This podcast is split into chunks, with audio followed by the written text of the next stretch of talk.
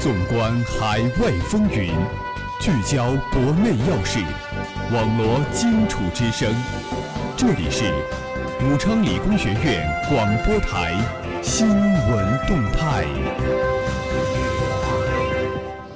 各位听众朋友们，大家中午好，这里是每天中午为您准时带来的新闻动态栏目，我是主持人吴晓云，我是主持人鲁维硕。今天是二零一六年十一月十六号，星期三。历史上的今天，一九五七年十一月十六日，苏联建成世界第一座煤气动力电站。下面进入今天的新闻三百秒。新闻三百秒，快速听世界。卫计委十月份全国报告法定传染病五十四万九千八百四十三例，死亡一千四百八十九人。辽宁舰最新照曝光。大批歼十五列阵甲板。住建部督促浙江调查处理绍兴嵊州百户村民新居拆迁问题。环保部发布一至十月多个城市空气质量，最差十城河北占六位。中纪委解读党内监督条例，如何避免揭发的党员被打击报复？二零一六济州柑橘国际马拉松激情开跑。中国海警舰船编队十一月十四日在钓鱼岛领海巡航。四川上访人员死亡，已抓获嫌犯九人，启动问责。深圳一男子持刀捅伤三名女子后跳楼自杀死亡。葡萄牙华侨华人隆重纪念孙中山诞辰一百五十周年。唐纳德·特朗普的胜利击碎了成千上万被称为追梦者的非法移民的美国梦，让他们感受到了恐惧。两部门放宽艰苦边远地区事业单位的招聘条件。民政部完善农村三留守人员关爱服务机制。民政部称，全国共有城市社区综合服务设施八万一千个。外交部杜特尔特最近言行重申改善对华关系立场。有专家称，电磁弹射器可提高航母作战效率，测试过程漫长。前十月全国财政收入增百分之五点九，债务付息增四成。国家卫计委。我国糖尿病患者已达一亿，仍在增长。河北地质大学华信学院跨学年收学费、住宿费，物价局称违规。十三部门加油，汽车等消费迎来新一轮政策利好。热点聚焦，聚焦热点。首先，让我们来共同关注国际新闻。新西兰地震造成至少两人死亡。新华社惠灵顿十一月十四日电，新西兰总理约翰基十四日确认，至少两人在当天凌晨发生的地震中丧生。约翰基在新闻发布会上表示，目前无法确认是否有更多人员伤亡，相关人员将进一步评估地震造成的影响。新西兰警方十四日的一份声明说，地震造成南岛东海岸城镇凯伊库拉的一处房屋倒塌，导致一人死亡。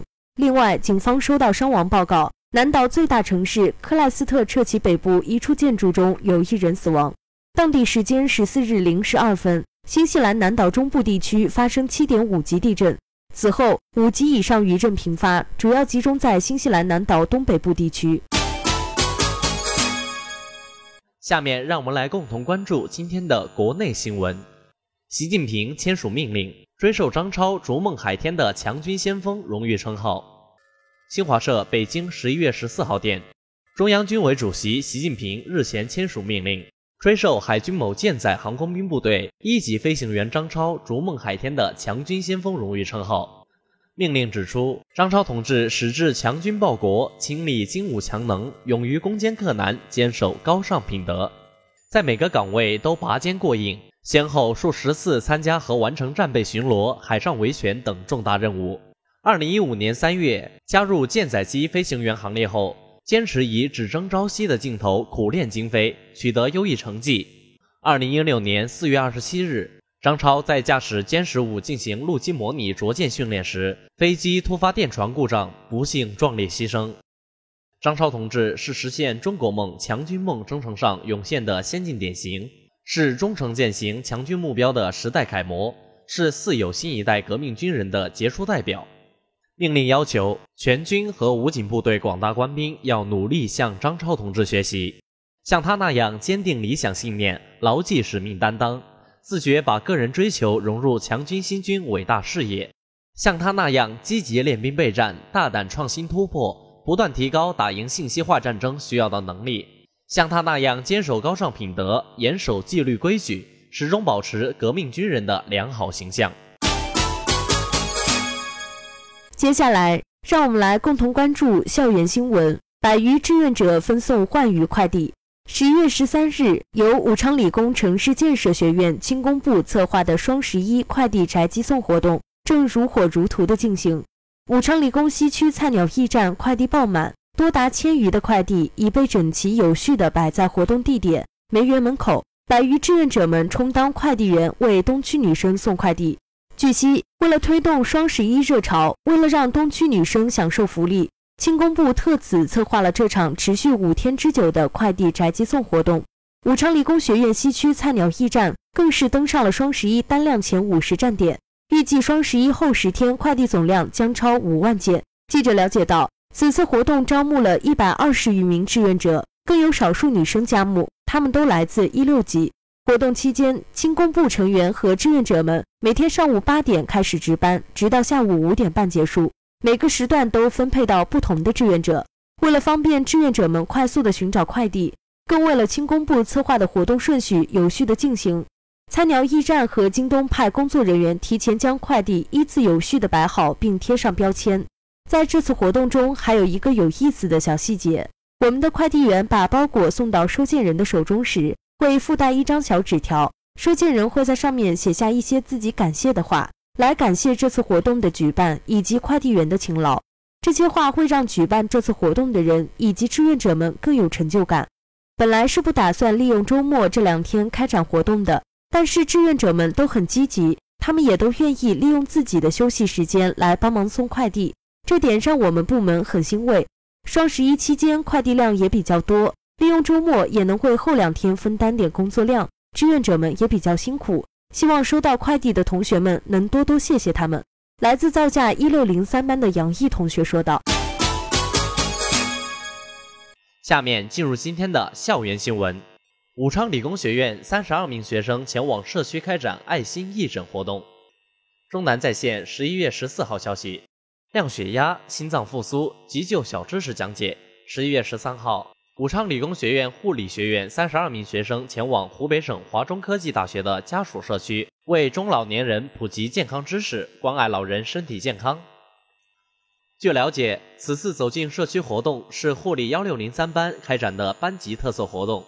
早上六点半，该班三十二名学生就穿戴整齐，来到了武汉科技大学开展走进社区关爱老人的活动。该班班长桂丹说道：“随着人们的生活水平不断提高。”肉类产品吃的较多，可能会产生各种疾病或是亚健康状态。我们将运用我们所学的知识，为社区居民做一些简单的、常规的检查和普及一些健康小知识。设定了爱心点后，活动正式开始，免费为老年人测血压、科普有关健康知识、为身体不适的老年人按按脊椎等程序。护理幺六零三的罗小梅同学说。通过此次活动，让我把学到的知识付诸于实践，同时很高兴能提早体验到护士这个职业的任务。看见老年人来测血压，感到内心满足。希望大家多多关注健康，身体是革命的本钱。记者还采访到此次活动的发起人之一肖晓彤，他表示非常感谢爷爷奶奶、叔叔阿姨的支持，大家都非常热情，这让我们的活动进行得非常顺利。然而时间安排不是很长。所以，有的人没有参与到这一点，我们也很遗憾。希望下一次能有更多的时间，给大家带来更多的温暖。节目的最后，让我们来共同关注武汉市今明两天的天气情况。今天是十一月十六号，星期三，小雨，最高气温十五摄氏度，最低气温十三摄氏度，微风。明天是十一月十七号，星期四，小雨，最高气温十五摄氏度，最低气温十三摄氏度，微风。如果您想了解我们更多内容，请关注武昌理工学院官方微博、微信，互动群号是一零八六二二六零五一零八六二二六零五。以上就是本次新闻动态的全部内容。主持人鲁维硕、吴晓云，感谢您的收听，我们下期节目再见。